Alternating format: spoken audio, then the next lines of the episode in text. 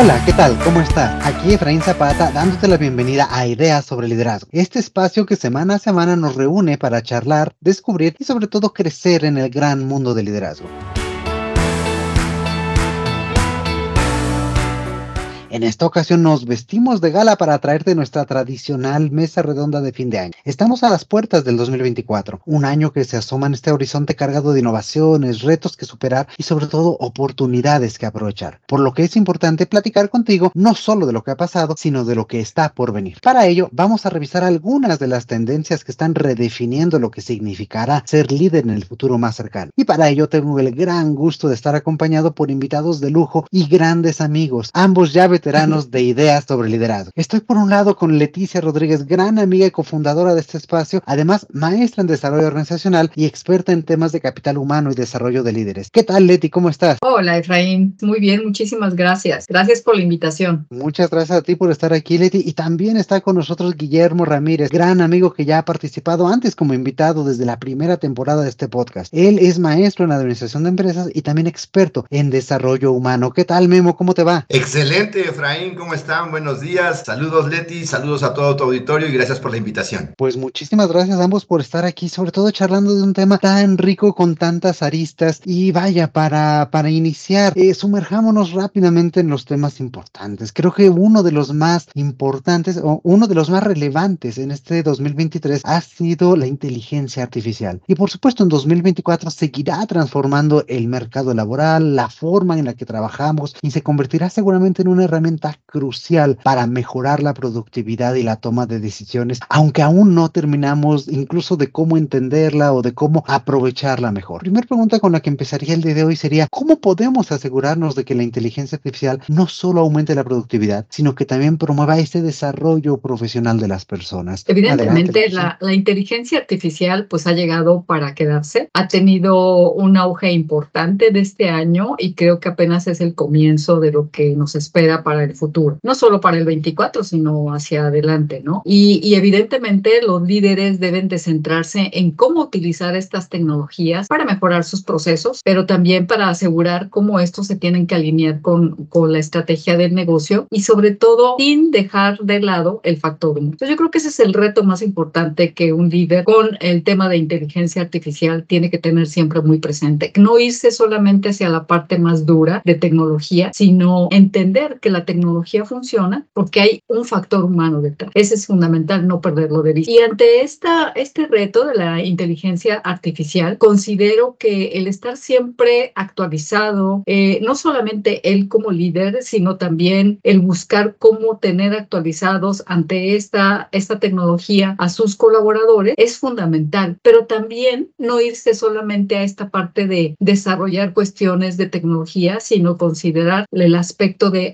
habilidad blandas. ¿Por qué? Porque tienen que asegurar que sus colaboradores y él mismo tienen que adaptarse rápidamente ante los cambios que esta nueva era nos proporciona cada vez con mayor velocidad y con mayor eh, nivel de, pues, de reto, ¿no? Hacia todos los, los líderes. Entonces creo que el líder evidentemente tiene que estar impulsando esta cultura en donde no solamente él abrace el cambio, sino que lo fomente en su gente y estar siempre en constante desarrollo, en constante constante actualización, sin olvidar cuáles son esos valores a nivel personal que siempre tienen que estar como que de manera transversal eh, dentro de, de, este aspecto de la inteligencia artificial y sobre todo no olvidar el factor humano. Yo creo que ese para mí es eh, el reto más importante dentro de inteligencia artificial. No sé, Memo, ¿tú cómo lo ves? Fíjate que coincido totalmente en lo que estás diciendo. El líder me considero que ante esta inteligencia artificial, el líder es el puente, es el puente entre la inteligencia artificial y la inteligencia emocional. Tú comentaste entre la palabra procesos y yo diría la palabra relaciones. Y es el líder quien deberá de desaprender y romper con los paradigmas para enfrentarse a los desafíos precisamente del uso de estas nuevas tecnologías hacia un destino que todavía es incierto y que no sabemos hasta dónde pudiera llegar. Y el líder trabaja por un lado el aprendizaje o reaprendizaje del uso de la tecnología para, para elevar la productividad, el análisis de datos, eh, la toma de decisiones, el análisis de los problemas, el el, trabajo y el procesamiento de tanta información en poco tiempo en ambientes VICA. ¿Y para qué? Pues para poder entonces enfocarse y alinearlo en una nueva cultura, que es parte de lo que tú comentabas ahorita, en la cual impulse las relaciones, las sinergias dentro de los equipos y que sepamos que inteligencia artificial nos ayudará al manejo de información, de datos, de cifras, de una manera descriptiva y objetiva, es por medio de las personas, de las relaciones, de los vínculos y la cultura y los comportamientos que podemos lograr objetivos. Y uno de los puntos fundamentales es que el líder desafíe sus propios paradigmas para desaprender, aprender, impulsar este uso de tecnología y hacer esta unión entre la inteligencia artificial y la inteligencia emocional, los procesos y las relaciones. Procesos y relaciones y generar este puente. Creo que es una muy buena forma de, describir el rol y el papel del líder en todo este entorno y sobre todo cómo aprovecharla mejor. Algo que me gustó mucho de lo que nos platicabas, Leti, es cómo van a haber diferentes o nuevos valores que van a estar detrás de ese liderazgo para poder alinear organización, productividad, inteligencia natural, inteligencia artificial a través de las relaciones entre todos estos factores. ¿Qué valores consideras que tendrían que cambiar o que ser nuevamente adquiridos para lograr este propósito. Sobre todo, como decía Memo, pues desaprendiendo muchas de estas cosas, ¿no? ¿Qué valores serían los más importantes? Mira, yo creo que los valores son exactamente los mismos, pero lo que sucede es que el entorno nos demanda como modularlos, impulsarlos de una manera diferente. Porque yo creo que la parte de, de honestidad, el tema de responsabilidad, el tema de, de ser justamente este generador de confianza, de muchas cosas, son valores que son como perennes, ¿no? Entonces, a donde quiero ir es cuando nosotros hablamos de valores, para mí está vinculado necesariamente con la persona. No puedes dejar de ver a la persona por irte al extremo de la tecnología. Entonces, si tú definitivamente olvidas tus valores, creo que estás dejando de lado una parte importante de ti como ser humano. ¿Por qué? Entonces te conviertes en algo meramente robótico, que vas por la productividad, por la eficiencia y regresaríamos a esquemas anteriores en de pues no me importa ya que la gente no haga la chamba, mejor que se vaya y me quedo aquí con mi inteligencia artificial o con lo que sea, porque hasta ni me replica, ¿no? Es, es una máquina que, que va a estar haciendo y haciendo y haciendo. Y creo que, que no debemos de perder esta parte humana. Entonces, para mí los valores siempre tienen que estar de manera eh, subyacente en todas las actividades que hagas, ya sea que intervenga o no la inteligencia artificial en tus procesos, en tus equipos, en tus empresas, en, en los temas que estés gestionando, sino que eh, por el momento considero que la inteligencia artificial tiene de back al ser humano. Esperemos que así sea durante mucho tiempo y que no nosotros seamos los que sean, somos prescindibles, ¿no? Y entonces ellos pues se adueñan de, de todo. Creo que en el momento eh, justamente los líderes tienen que fomentar esta parte de, de humanidad para evitar caer en este esquema de pues totalmente inteligencia artificial y que las personas no importan. Entonces para mí los valores son eso. Y, y definitivamente yo creo que los valores ahí están y van a ser permanentes y es la forma de vincularnos en una cultura dentro de la organización y fuera de la organización como sociedad. Considero que lo importante aquí es identificar que los líderes deberán de desarrollar nuevas competencias. Y dentro de esas nuevas competencias identifico tres desde mi punto de, de, vista. La primera es el adaptarnos y el generar una transformación de modelos de negocios a través de creatividad, de innovación y del uso de la tecnología. La segunda, ser capaces de agilizar los procesos a través de visualizar posibles escenarios futuros. Y la tercera, desarrollar sus habilidades sociales precisamente como decía Leti, porque es parte de la esencia del líder trabajar con personas, por personas y para personas, y el objetivo es generar sinergias, solucionar conflictos, utilizar negociación y generar vínculo para poder empoderar y desarrollar a la gente que aplicará o que utilizará la inteligencia artificial como una herramienta. Considero que el ser humano deberá seguir siendo el eje central de las organizaciones y que la inteligencia artificial será una herramienta muy poderosa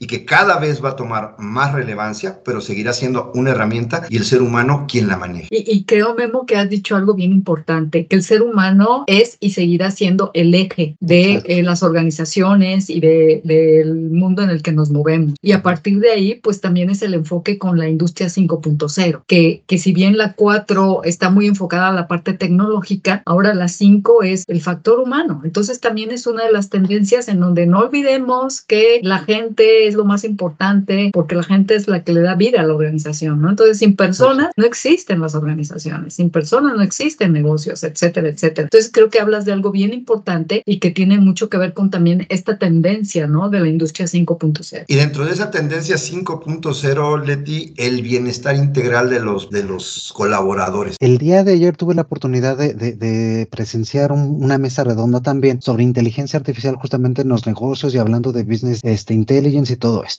Algo que a mí me llamaba mucho la atención, por supuesto, ellos lo ven desde esta parte técnica, desde esa parte de expertos en inteligencia artificial. Nosotros lo vemos desde la parte de, eh, de expertise en cuanto al factor humano. Pero algo que me llamaba mucho la atención es que al final del día, incluso estos expertos técnicos caían en exactamente este punto que estamos platicando ahorita. Al final del día somos los seres humanos quienes le vamos a dar vida a esto y no se trata de cómo la inteligencia artificial vendrá a suplirnos o a los seres humanos nuestras capacidades, sino a demandar primero lo que comentaban, estas nuevas competencias que vamos a tener que desarrollar y en segundo lugar, que estas nuevas competencias, nuevas entre comillas por supuesto, son cada vez más soft skills, es decir, son más estas habilidades de relacionamiento, de comunicación, de interacción y pues de todo lo que ya hemos platicado, ¿no? Pues yo creo que estamos muy alineados y finalmente el tema de la inteligencia artificial pues será más una herramienta que nos potencia a nosotros y a nuestras capacidades más que más que una amenaza. No no sé si están de acuerdo si tienen ahí alguna algún punto de vista diferente. Es una herramienta, ¿no? Es eso y no es como que el paradigma en donde el ser humano se tiene que hacer a un lado para que entonces es, pues la inteligencia artificial haga absolutamente todo, ¿no? Es una herramienta que nos va a ayudar a las personas. Considero que esta herramienta de la inteligencia artificial nos va a ayudar a exponenciar los resultados y acercarnos más a la estrategia y el líder a desarrollar las culturas y el clima para poder generar las relaciones que nos permitan llegar a los objetivos de las personas, de las organizaciones y de la sociedad.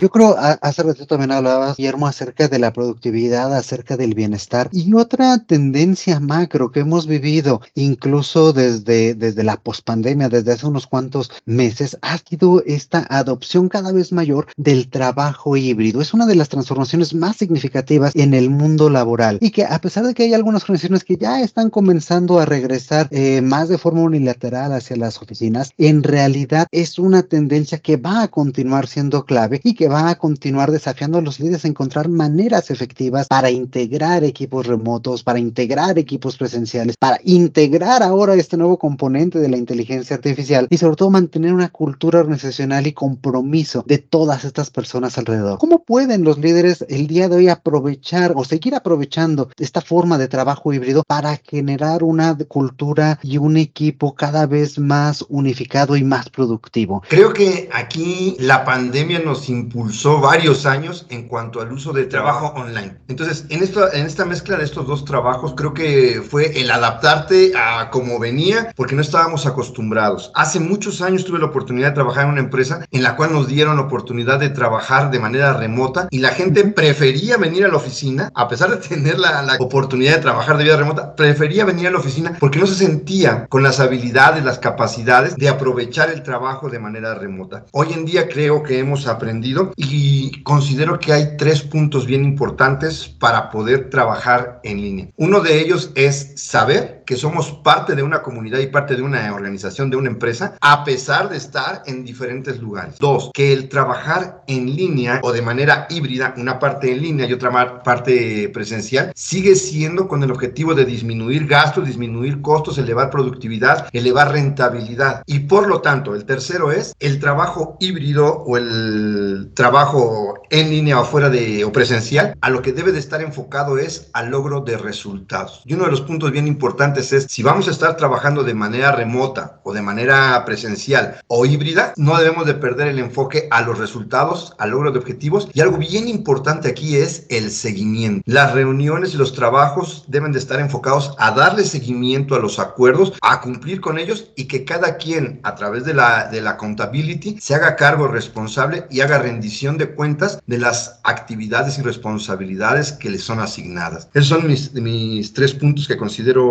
para poder trabajar de manera híbrida. Bueno, evidentemente yo creo que también es algo que va eh, en aumento, aunque ya muchísimas organizaciones en los últimos meses han decidido como que el 100% de la plantilla regrese a oficinas, pero a final de cuentas lo que los colaboradores piden es esta mezcla, ¿no? De ciertas horas en oficina y ciertas horas en casa. Sin embargo, yo considero que a la hora en que los líderes estén diseñando políticas dentro de las organizaciones, tienen que estar muy conscientes de ciertos prejuicios y voy a citar aquí a Isabel Villamor, que es una profesora del IS Business School, en donde dice que eh, se tiende a tener un estigma con relación a, a, las mujeres, ¿no? Que si una mujer trabaja desde casa, tendemos a pensar que trabaja eh, y que también cuida a su familia. Sin embargo, si un hombre trabaja desde casa, se asume que solamente está trabajando. Entonces, eh, hay que reconocer como líderes que estos prejuicios eh, los tenemos y hay que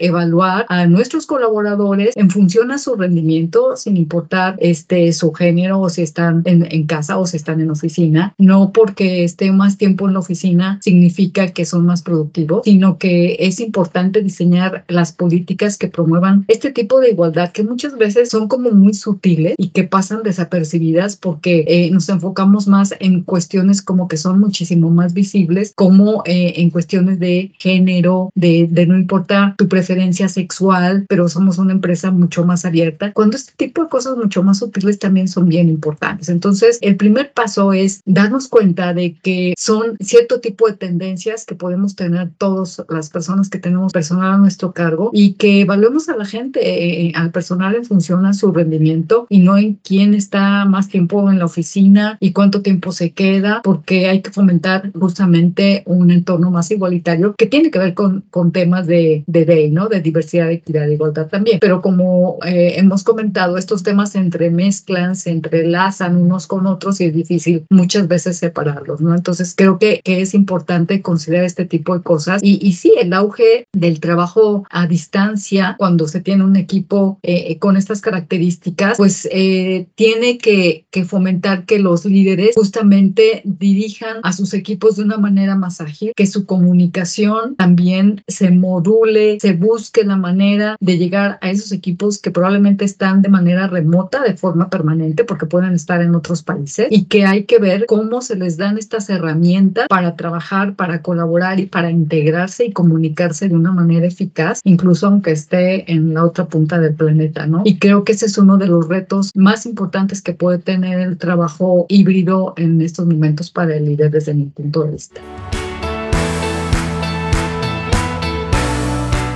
Nos abren ambos muchos temas. Yo creo que el punto central hasta ahora es, la productividad, son los resultados independientemente de la forma de trabajo. Sin embargo, también hemos observado y nos comentabas tú también, Leti, muchas organizaciones que regresan a oficinas. Creo que ahorita estamos en ese punto de inflexión entre qué hacer, regresar, mantener este, el trabajo remoto, generar un esquema híbrido. ¿Cuál, es la visión que ustedes tienen de estas tres diferentes perspectivas? Sobre todo pensando en aquellas organizaciones que han decidido regresar completamente a, a, oficinas y que a lo mejor no van a continuar siendo atractivas para la fuerza laboral en el futuro. ¿Qué opina? Considero que hay que fomentar el clima, como lo decía Leti hace un momento, desarrollar la serie de políticas de cómo se va a trabajar, tanto presencial como de manera virtual o a distancia, y a partir de ahí fomentar una cultura, otra vez, enfocada con objetivos bien claros y enfocada a resultados y con rendición de, de cuentas, y que se permita, eh, si se va a trabajar fuera de la oficina, que se permitan los recursos para poder lograr estos resultados. Y hablo desde recursos tecnológicos, como puede ser los equipos. Recuerdo que al inicio de la pandemia había gente que no tenía equipos para trabajar desde casa, trabajaban desde la cama o desde el comedor porque no había una instalación, un lugar. Las organizaciones han tomado un poco de conciencia sobre, bueno, requieres cierto ancho de banda, de capacidad de internet, vas a estar trabajando aunque yo no te esté supervisando y tenemos una nube o tenemos un lugar donde están toda la información y podemos bajarlos independientemente del lugar del mundo o del país en el que estés, proporciona a los colaboradores los recursos y que sea de fácil acceso y sobre todo enfocado nuevamente a productividad. ¿De qué, qué, caso tiene que vengas aquí a hacer horas muertas si tú puedes ser más productivo desde tu trabajo? Y con lo que decía Leti de género, me parece que eh, que si el hombre, que si la mujer trabaja en casa está atendiendo al hogar y a la familia y el hombre no. Aquí me parece que es importante, independientemente del género, la persona, que exista una autodisciplina para poder decir de tal a tal hora estoy trabajando, estas son mis actividades y puedo organizarlas de una manera diferente. Pero hay un tiempo y un horario efectivo de trabajo que me permite entregar los resultados deseados. Me parece que eso es importante. Entonces, participa el líder, participa la organización y participa cada una de las personas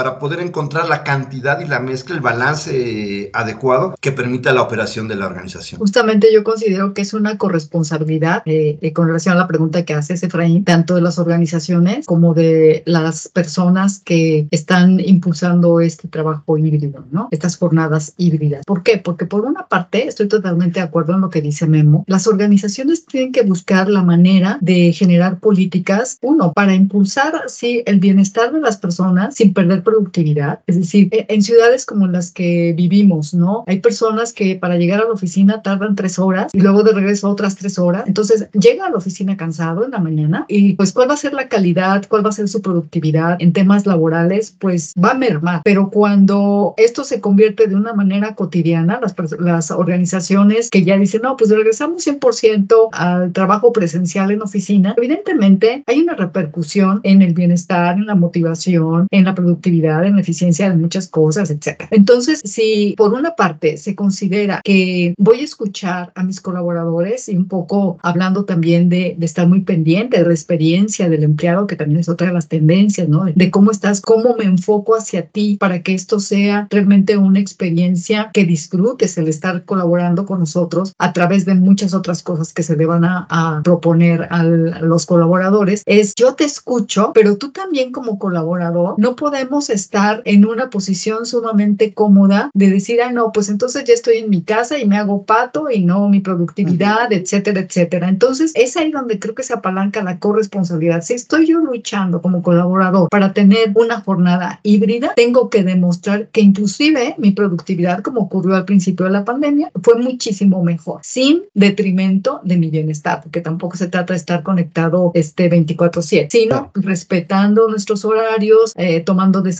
durante nuestra jornada, etcétera, etcétera. Entonces, yo creo que es un ganar-ganar por ambas partes, pero también las eh, organizaciones tienen que ser sumamente flexibles y adaptarse a lo que el entorno, sus colaboradores, su fuerza laboral está demandando, pero también el colaborador entender que la dinámica organizacional, el entorno global, etcétera, etcétera, también es muy dinámico. Y entonces, por ambas partes tiene que haber esta flexibilidad para realmente decir, bueno, pues si vamos a estar 100% presencial por esto, por esto y por esto, es lo que se demanda de mí en este momento. Pero si en un momento determinado la organización dice, oigan, sí podemos regresar por esto a un esquema híbrido, pues también. Y es mucho este tema que hablábamos de comunicación, de realmente que las, los colaboradores entiendan el para qué se están tomando determinadas decisiones y es en esa manera en cómo involucras a tu fuerza laboral para que eh, pues colabore, se haga corresponsable y evidentemente todos construyan el, el bienestar y el futuro que, que se está buscando.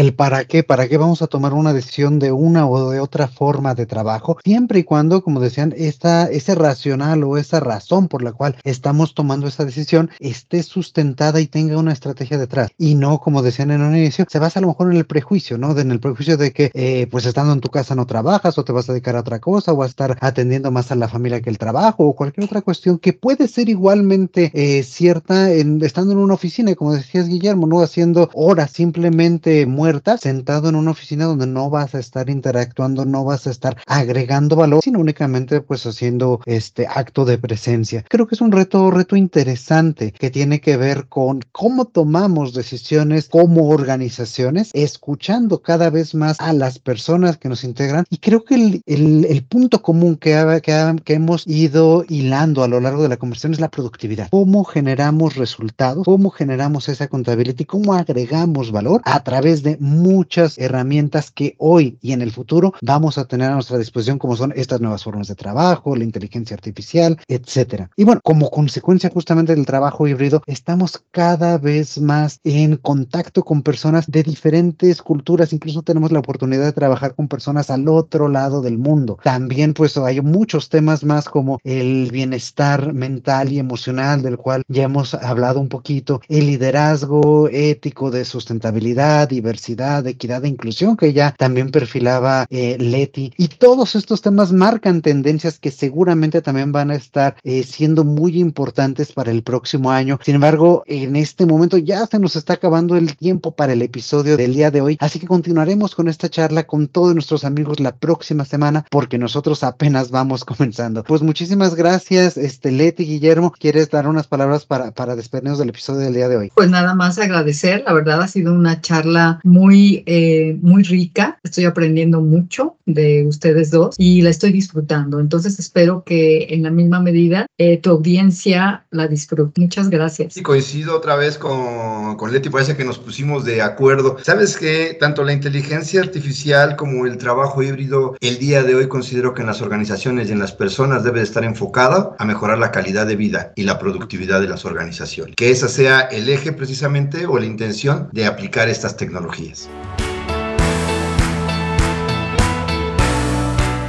Pues muchísimas, muchísimas gracias a ustedes por eh, aceptar la invitación, por acompañarnos. Y a ti, querido escucha, como siempre, también muchas gracias por escucharnos cada semana y dar vida a este espacio. Por último, te pido que nos regales un minutito de tu tiempo para calificar o dejar alguna revisión de este podcast en la plataforma que utilices para escucharnos. Esto es de gran ayuda, ya que nos permites llegar a cada vez más personas y, por supuesto, no dejar de recomendarnos y compartir este espacio con tus amigos, colegas y conocidos. Un fuerte, fuerte abrazo. Yo soy Zapata y te espero a la próxima con nuevas ideas sobre liderazgo.